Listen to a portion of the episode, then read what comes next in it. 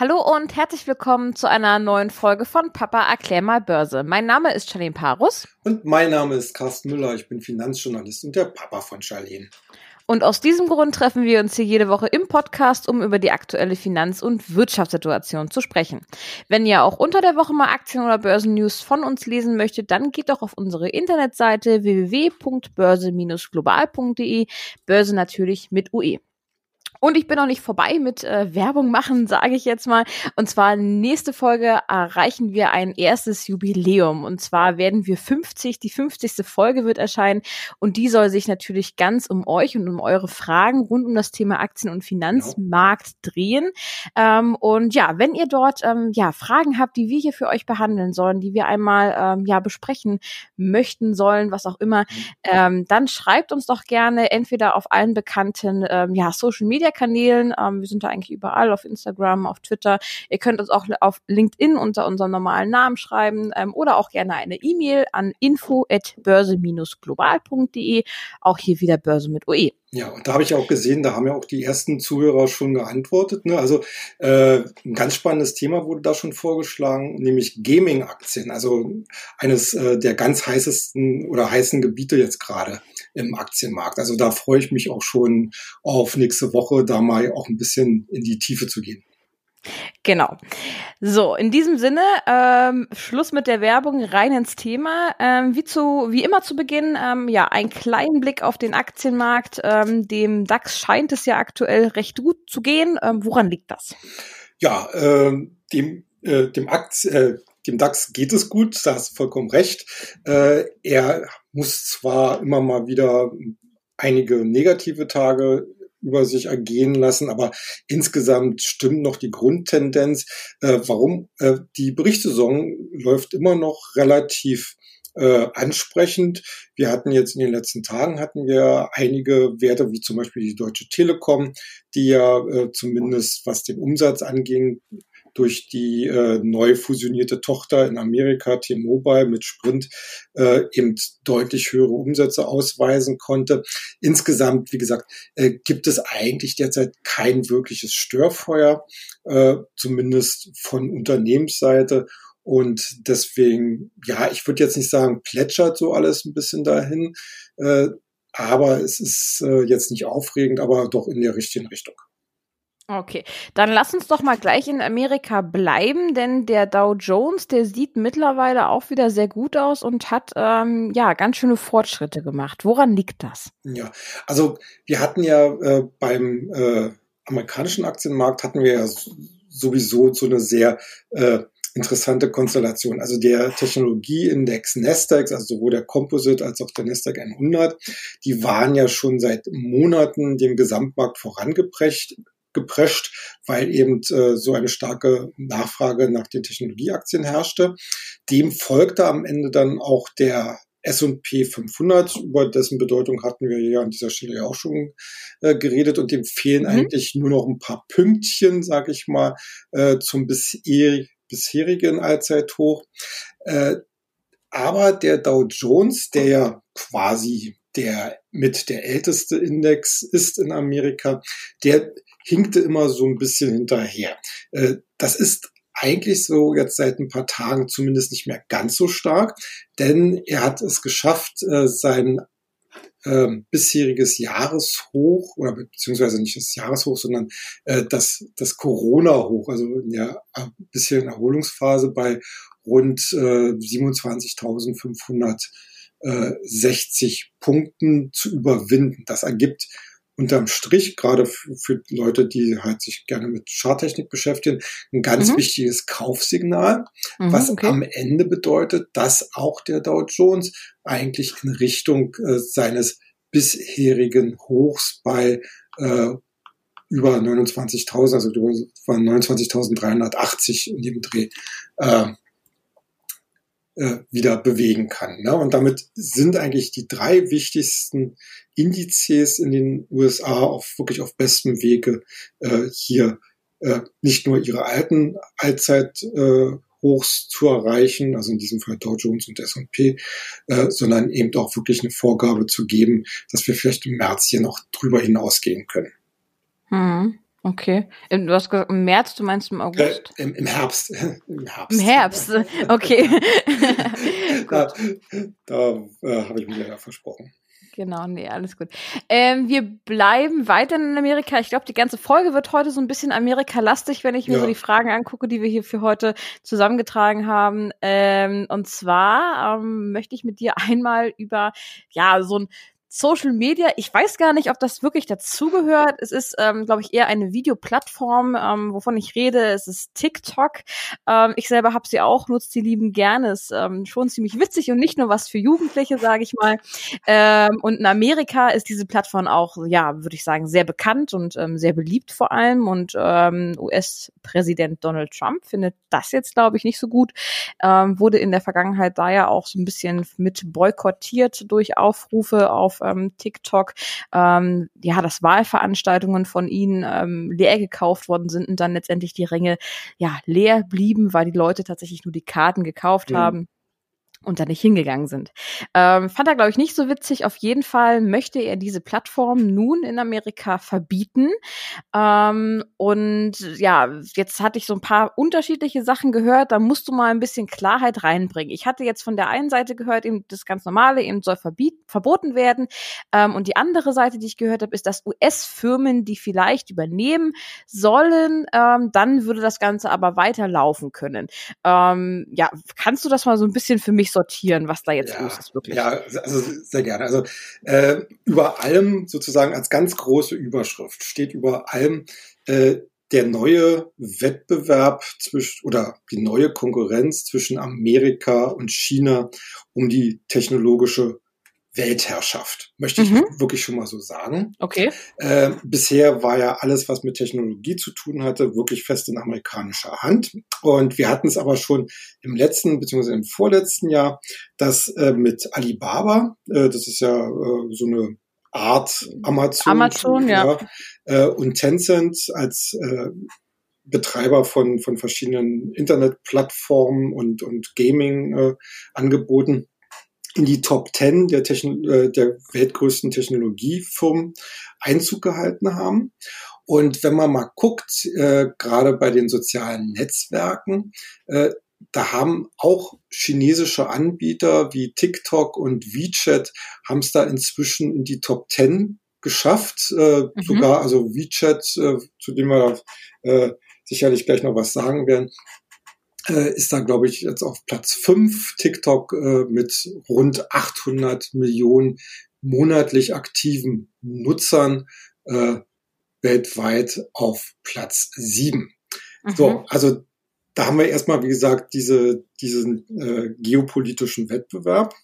So, nun kam äh, Präsident Trump äh, mit dem Vorwurf äh, daher, dass die Daten, äh, die Nutzer bei TikTok eingeben, sozusagen auf direktem Wege auf chinesischen Servern und damit auch bei der chinesischen Regierung landen. Mhm, also, stimmt das? Äh, ja, also ob die, die Frage ist halt, ob die Regierung in Peking sich tatsächlich für diese Daten äh, interessiert. Weil äh, du hast gesagt, du kennst TikTok. Äh, wir hier in der Redaktion haben uns auch, äh, wo das anfing, so ein bisschen angeguckt und gesagt, äh, was sollen die alten Männer in Peking äh, hm. mit, mit tanzenden Mädels oder, oder mit protzenden äh, Jungs äh, äh, jetzt großartig äh, am ja. Hut haben. Äh, natürlich sind die darauf bedacht, äh, äh, ich sag mal so, inner, innerhalb Chinas eben äh, die, die, die Leine kurz zu halten. Aber TikTok ist ja in dem Sinn jetzt schon eine globale Plattform. Aber es hatte halt schon, also diese, dieser Vorwurf, dass die Daten halt äh, durch äh, chinesische Regierungen missbraucht werden könnten, äh, obwohl ich ehrlich gesagt nicht wirklich weiß, was da für Daten tatsächlich rübergehen. Also ich meine, außer, außer Namen und, und, und Nutzungsverhalten. Ich habe, äh, also wenn ich da mal was ergänzen kann, mhm. ich habe da mal einen ähm, spannenden Artikel zugeschrieben, äh, nicht, nicht zugeschrieben, zu gelesen.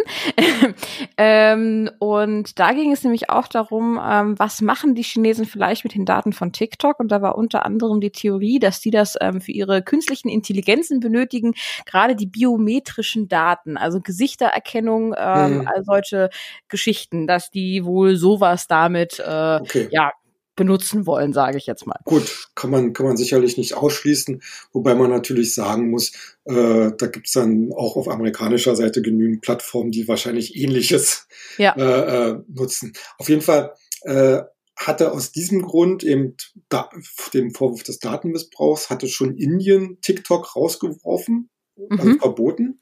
Okay. Und auf diesen Zug ist dann Trump äh, aufgesprungen und äh, hat jetzt auch äh, so eine, so eine Präsidentenorder herausgegeben, dass halt äh, äh, in der, also in den nächsten 45 Tagen, äh, also die soll in, der, in den nächsten 45 Tagen in äh, Kraft treten und äh, dass halt äh, keine Amerikaner keine Transaktionen mehr mit diesen Apps, also TikTok und WeChat, äh, unternehmen dürfen.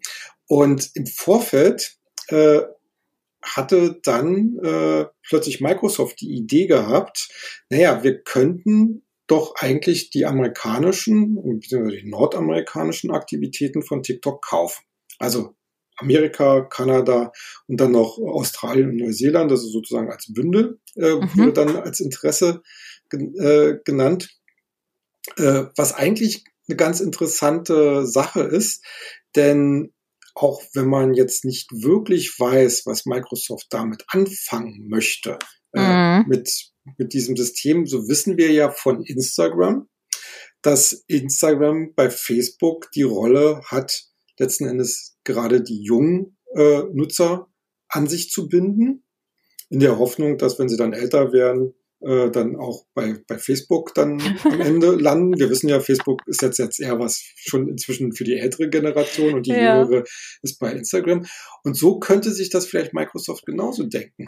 Die haben ja LinkedIn äh, mhm. äh, gehört ja, also, also dieses Berufsnetzwerk gehört ja äh, zu Microsoft. Sie haben halt ein ganz großes Cloud-Business, das sie immer weiter ausbauen wollen. Und da wäre es natürlich eine ganz interessante Sache, äh, hier so eine Plattform zu haben, wo man Jugendliche ansprechen kann, wo man die dann quasi auch werblich bearbeiten kann, mhm. dass die dann äh, letzten Endes auch die Microsoft-Produkte, also Windows, Cloud, äh, äh Office etc. pp. Mhm. Äh, dann eben entsprechend auch nutzen. Ähm, so, jetzt Jetzt ist äh, sozusagen hat Microsoft seinen, seinen Hut in den Ring geworfen. Ganz neueste Entwicklung, äh, dass auch Twitter äh, gesagt hat, äh, man hätte unter Umständen Interesse daran. Apple wird ähnliches nachgesagt. In der Zwischenzeit hatte dann äh, Donald Trump gesagt, äh, er würde so eine Übernahme durchaus äh, äh, genehmigen, aber okay. nur, aber nur wenn äh, das jeweilige Unternehmen sozusagen eine Art Auslöse an die US-Regierung zahlen. Also, also das ist alles sehr, sehr strange. Äh, und man muss es aber wirklich dann unter diesem ganz großen Blickpunkt dieser, äh, dieses neuen technologischen äh, ja, Wettrüstens und Konkurrenz stellen.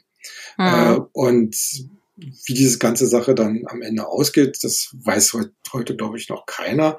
Tatsache ist allerdings, soziale Plattform oder Social Media Plattform, und das ist TikTok auch, wenn es auf, erst, auf den ersten Blick einfach nur eine Videoabspielstation ist, äh, haben inzwischen einen ganz zentralen Punkt in den Unternehmensstrategien, um einfach so früh wie möglich eben potenzielle Käuferschichten mhm. anzusprechen, ja. äh, in, die, in das eigene Produktportfolio zu integrieren äh, und sich damit äh, gegen den gesamten äh, anderen Wettbewerb äh, entsprechend zu positionieren. Mhm. Ja. Du hattest jetzt gerade in so einem ganz kleinen Minisatz mal äh, von dem Internetgiganten Tencent gesprochen. Mhm. Ähm, da sind ja auch des Öfteren ähm, schon Diskussionen, ähm, weil du eben auch schon sagtest, ne, die Konkurrenz zu den amerikanischen Technologiefirmen äh, ist dort groß. Ähm, gibt es da noch weitere Gründe dafür oder was sind da so die Hintergründe? Ich meine, Wettbewerb ist ja prinzipiell immer mhm. gut. Ja, äh, Tencent steht gerade in Amerika besonders wegen seiner Bezahlplattform WeChat unter Druck. WeChat ist ja eigentlich noch weit mehr. Das ist auch ein Messenger-Dienst, mhm. äh, analog wie äh, WhatsApp. und ist damit auch vor allen Dingen in Asien, natürlich in China höchst erfolgreich. Und natürlich sehen viele amerikanische Firmen das mit Argusaugen, denn Bezahlsysteme sind ja momentan auch eine der großen Boombranchen. Also wir haben ja Apple Pay zum Beispiel äh, und äh, es gibt ja noch äh, viele, viele andere äh, Anbieter, die bei Bezahldiensten hier äh, sozusagen ihr Portfolio noch erweitern wollen. Und insgesamt kann man entsprechend da ja auch ablesen, dass äh, dieses äh, harsche Vorgehen, welches die US-Regierung jetzt auch gegen Tencent äh, macht, eigentlich wirklich auch unter diesem ganzen Thema eben technologischer, technologischer Konkurrenzkampf zwischen USA und China gewertet werden muss, wobei man jetzt äh, zugunsten von Tencent äh, sagen kann, dass das amerikanische Geschäft eigentlich relativ klein ist. Also das bewegt sich so im Bereich von ein bis zwei Prozent mhm. der gesamten Konzernumsätze. Äh, deswegen ist zum Beispiel, wer jetzt die Aktie von Tencent hat, äh, da brennt jetzt, glaube ich, momentan nicht wirklich was an. Äh, das Unternehmen hatte ja gerade auch äh, Quartalszahlen gemeldet und dabei insbesondere im Gaming-Sektor, also man ist auch sehr stark bei äh, Browserspielen etc. Ähm, wirklich sehr stark überzeugen können. Bei den Werbeeinnahmen, was natürlich auch ein ganz wichtiger Aspekt da ist, lag man zwar unter den Erwartungen, aber im Gesamten äh, ist das halt auch, äh, denke ich mal, ein Unternehmen, was weiterhin ganz vorne in der globalen Liga der Technologieunternehmen mitspielen wird, auch wenn Donald Trump das jetzt nicht gefällt. Ich muss ehrlich gestehen, dass ich weder von Tencent noch von WeChat oder irgendeiner anderen äh, ja, Marke in dessen Verbindung was gehört habe. Hier auf dem europäischen Markt sind die wohl ist, auch nicht so dort nee, unterwegs, nein, oder? Nein, nein. Also das ist alles nur sehr rudimentär bislang. Äh, hier spielen, wie gesagt, ganz andere äh, äh, Wettbewerber eine Rolle, aber man muss natürlich auch sehen, was, äh, was für Entwicklungen auch äh, von der Demografie her, vor allen Dingen halt in den Emerging Markets und in den Schwellenländern äh, passiert. Und da ist es eigentlich für Tencent wichtiger, dort vor Ort äh, voranzukommen. Und das tun sie halt auch. Okay, dann lass uns als nächstes mal ein bisschen weiter weg von Amerika gehen. Und zwar ähm, der nächste Blick, der geht nach Russland. Dort wurde jetzt der erste Corona-Impfstoff zugelassen und das relativ umstritten, weil, glaube ich, die dritte Testreihe nicht durchgeführt worden ist und das Ganze ja. in einem Schnellverfahren jetzt an den Markt quasi gekommen ist. Ähm, erstens stimmt das, was ich da gehört habe und was ich gerade gesagt habe. Und zweitens ist damit der Wettlauf jetzt wirklich entschieden und die anderen Firmen haben jetzt alle verloren oder? Naja, also äh, was den Wettlauf angeht, würde ich ganz große Fragezeichen machen. Also auch hier muss man sagen, äh, es sind wie es sind neue geopolitische Gegebenheiten, mit denen wir uns auseinandersetzen müssen. Und äh, was früher der Wettlauf im All war, Mhm. Äh, ist heute halt aktuell der Wettlauf um einen Corona-Impfstoff. Nicht umsonst haben ja die Russen ihren Impfstoff äh, Sputnik äh, V genannt. Ich, ich, ich denke mal, das V steht da jetzt nicht für die fünf, sondern für Virus. Ja. Äh, man erinnert sich vielleicht oder, oder hat das noch aus der Schule in Erinnerung, dass äh, 1957 die Russen ja mit äh, dem Start von Sputnik 1, also dem ersten Satelliten, der dann auch ins All geschossen worden ist und auf eine Umlaufbahn äh, gebracht worden ist, quasi so die sogenannten Sputnik-Schock im Westen auslöste. Mhm. Und äh, ich denke mal, äh, die, die Russen wollten das jetzt gerne mal bei dieser äh, Sache so wiederholen. Ist, ist, also eigentlich ist es ein Seitenhieb an die USA, ja, wenn ich das ja, so richtig ja, verstehe. Ne? Eindeutig, eindeutig. Äh, das ist, das ist eher, würde ich sagen, erstmal ein Propaganda-Coup. Du hast es gerade schon gesagt, äh, die äh, klinische Testreihe 3, die eigentlich quasi die Wirksamkeit erst unter Beweis stellen muss, die wurde bislang nicht durchgeführt. Bisher gibt's nur eins und zwei und das heißt, äh, und das sind klinische Testreihen, die in der Regel nur die Verträglichkeit und die Sicherheit und das auch nur bei einer überschaubaren Anzahl von Probanden misst. Äh, die Stufe 3, so wurde aus Russland mitgeteilt, soll jetzt unter anderem in Saudi-Arabien, in den Vereinigten Arabischen Emiraten und auf den Philippinen ähm, durchgeführt werden oder ist zumindest okay. in Planung. Äh, das sind auch schon wieder so ganz komische Fragezeichen, warum man das dann nicht, äh, also zumindest stand da jetzt nichts von direkt von Russland. Ja. Äh, also ist alles ganz, ganz mysteriös und äh, die Reaktionen im, im Westen äh, sind natürlich entsprechend. Wenn man sagt, also man weiß nicht, ob das Ding wirklich wirksam ist und ob es mhm. überhaupt sicher ist. Und deswegen äh, schaut auch der Markt ja äh, lieber weiterhin auf die Situation, die wir ja hier an dieser Stelle auch schon des Öfteren beschrieben haben. Wir haben halt eine Handvoll von Unternehmen, die da äh, bei der Forschung nach einem Impfstoff bereits sehr gut vorangekommen sind. Mhm. Wir hatten ja, wie gesagt, BioNTech, die deutsche BioNTech, die zusammen mit der amerikanischen Pfizer arbeitet. Äh, dann AstraZeneca, die äh, in Großbritannien ansässig sind, die auch schon mit ihrem Impfstoff in Phase 3 sind. Dann haben wir Moderna, die aber allerdings noch relativ früh in der Testphase sind, glaube ich, jetzt erst bei 1 angelangt sind. Äh, dann haben wir auch noch weitere wie Novavax, CureVac aus Deutschland und Johnson Johnson aus Amerika. Also äh, das ist ein, ich sag mal, so ein gutes Dutzend von Firmen, die ja weiter forschen. Und ob jetzt äh, Russland da meint, einen Impfstoff zu haben oder nicht, wird das äh, für die Börse an dieser Stelle jetzt nicht entscheidend sein. Okay. Wie gesagt, am Ende ist es halt für Russland äh, geopolitisch interessant, weil wenn es tatsächlich ein Impfstoff ist, der auch wirksam ist und sicher ist, kann man natürlich über diesen Weg, ich sag mal so, vorhandene und alte Verbindungen gerade nach Afrika, nach Asien und nach Südamerika vielleicht knüpfen. Also es sei ja zum Beispiel daran erinnert, die Chinesen forschen ja auch nach einem entsprechenden Impfstoff mhm. und sind da insbesondere auch mit den Brasilianern ganz stark im Gespräch. Äh, also da merkt man, da können neue, ähm, na, wie soll ich sagen, äh, Kooperation, Konstellation, Partnerschaften entstehen, die womöglich auch äh, Einfluss nehmen auf die politischen, also geopolitischen Konstellationen. Denn Amerika, das haben wir ja gesehen in den letzten Monaten, äh, zumindest unter der jetzigen Administration, sagt, wir kommen halt zuerst auch bei dem Impfstoff und wir kaufen, wenn es was Aussichtsreiches gibt, kaufen wir alles auf, was geht oder machen schon mal Verträge dazu.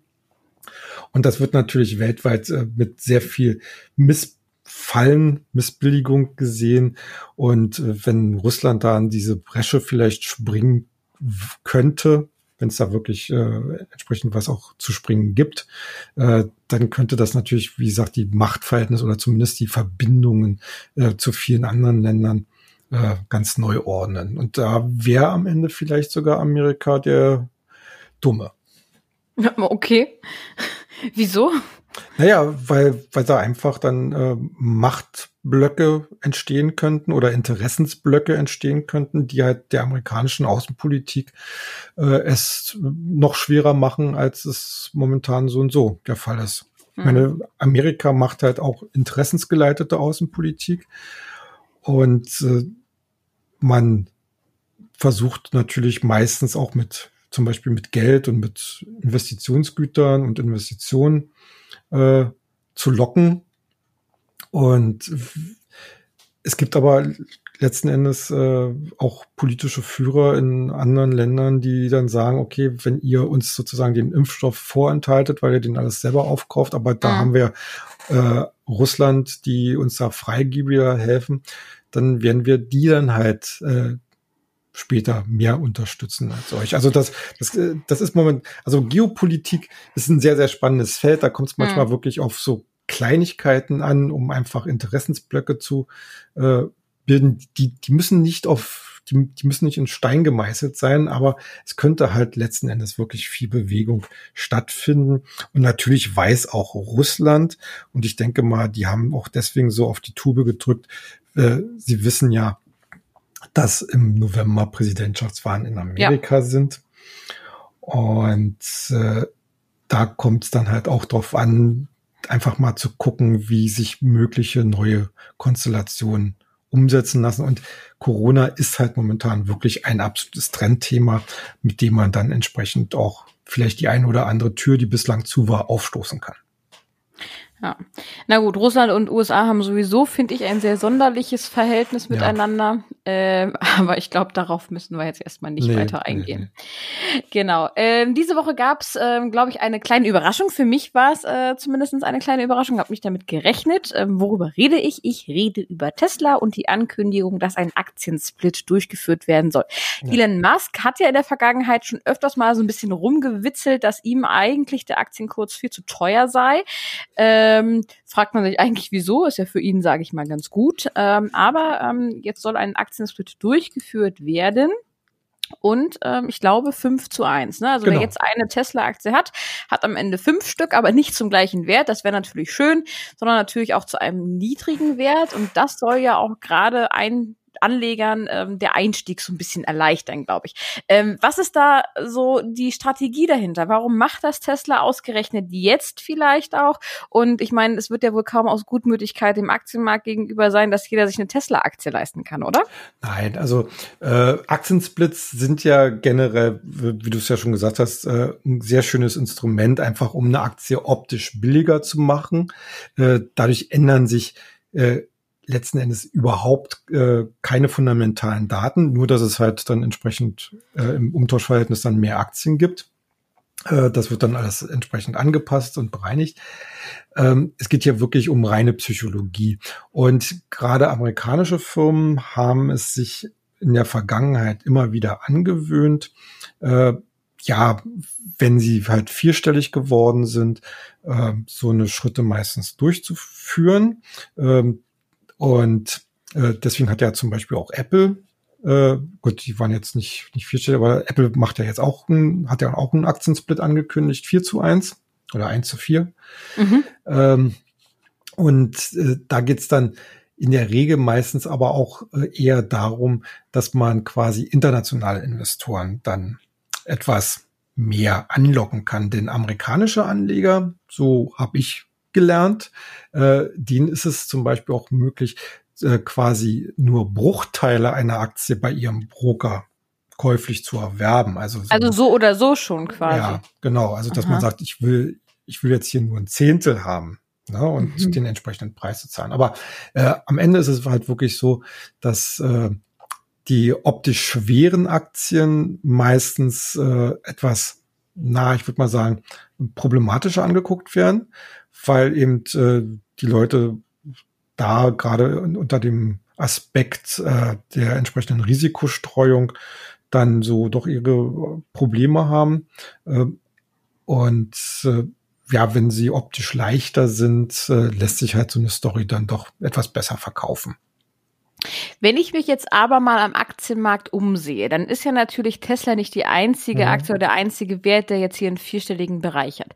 Ähm, wenn ich mir mal zum Beispiel Amazon oder Alphabet angucke, die sind beide, Amazon glaube ich um die 2500 so in die Richtung, glaube ich, Alphabet irgendwie bei 1200, 1300, irgendwie sowas in die Richtung, glaube ich, ne?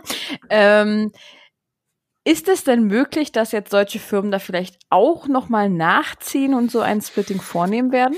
Äh, also ich würde sagen, ja. Ähm, und zwar aus folgendem Grund. Äh, wir haben ja durch die Corona-Krise äh, haben wir das Problem, dass viele Unternehmen sich zum Beispiel nicht trauen, einen Ausblick auf das Gesamtjahr oder auf 2021 zu geben. Mhm. Es gibt bei vielen Unternehmen äh, gibt es auch Restriktionen, gerade zum Beispiel auch im Finanzbereich, wo äh, regelrechte Verbote ausgesprochen worden sind, halt Dividenden zu zahlen mhm. oder Aktienrückkäufe zu tätigen. Und äh, bei allen anderen Unternehmen äh, haben wir ja auch gesehen, dass die sich in, hinsichtlich Dividendenzahlungen sehr, sehr zurückhalten momentan. Und da wäre natürlich so ein Aktiensplit, der in der Regel bei den meisten Unternehmen in der Vergangenheit zumindest kurzfristig auch wieder für neues Interesse gesorgt hat, eigentlich so eine gute Möglichkeit, einfach mal wieder eine positive Schlagzeile zu generieren, mal wieder neues Interesse bei Anlegern äh, aufkommen zu lassen, die noch nicht investiert sind. Und deswegen die äh, Sachen, die du zum Beispiel aufgezählt hast, also Amazon und Alphabet, würde ich persönlich auch als große Kandidaten für so einen Split ansehen. Ähm, einfach, wie gesagt, aus rein psychologischen, optischen Gründen. Und wenn man sich jetzt vorstellt, wie ja unsere Erwartung ist, dass äh, spätestens im Herbst die Rallye äh, an den Aktienmärkten wieder an Fahrt gewinnen könnte, wenn sich quasi der, die Konjunktur in die gewünschte Richtung entwickelt, äh, dann glaube ich, werden auch diese Firmen wohl oder übel drüber nachdenken werden. Und das könnte am Ende auch hm. den, den gesamten Aktienmarkt wieder ein bisschen beflügeln. Okay, dann ähm, ja, waren das tatsächlich meine Fragen für heute schon wieder. Ich danke dir für die Einschätzung. Eine kurze Erinnerung nochmal am Schluss. Erstens natürlich, lasst ähm, ein Follow da, wenn euch der Podcast gefallen hat. Ähm, wir sind auf jede Unterstützung von euch angewiesen und freuen uns immer ganz doll darüber, wenn ihr uns auch schreibt. Ähm, und somit gleich zum nächsten Thema. Nächste Woche 50. Folge unseres Podcasts Papa erklär mal Börse ist so ein kleines Herzensprojekt von uns. Ähm, und von daher freuen wir uns sehr darauf, wenn ihr uns ähm, ja eure Fragen, eure ähm, Neugierde ähm, zukommen lasst, worüber wir hier im Podcast sprechen sollen. Ja, ansonsten, ich wünsche euch wie immer eine schöne Woche, bleibt erfolgreich. Ja, bis dann, tschüss.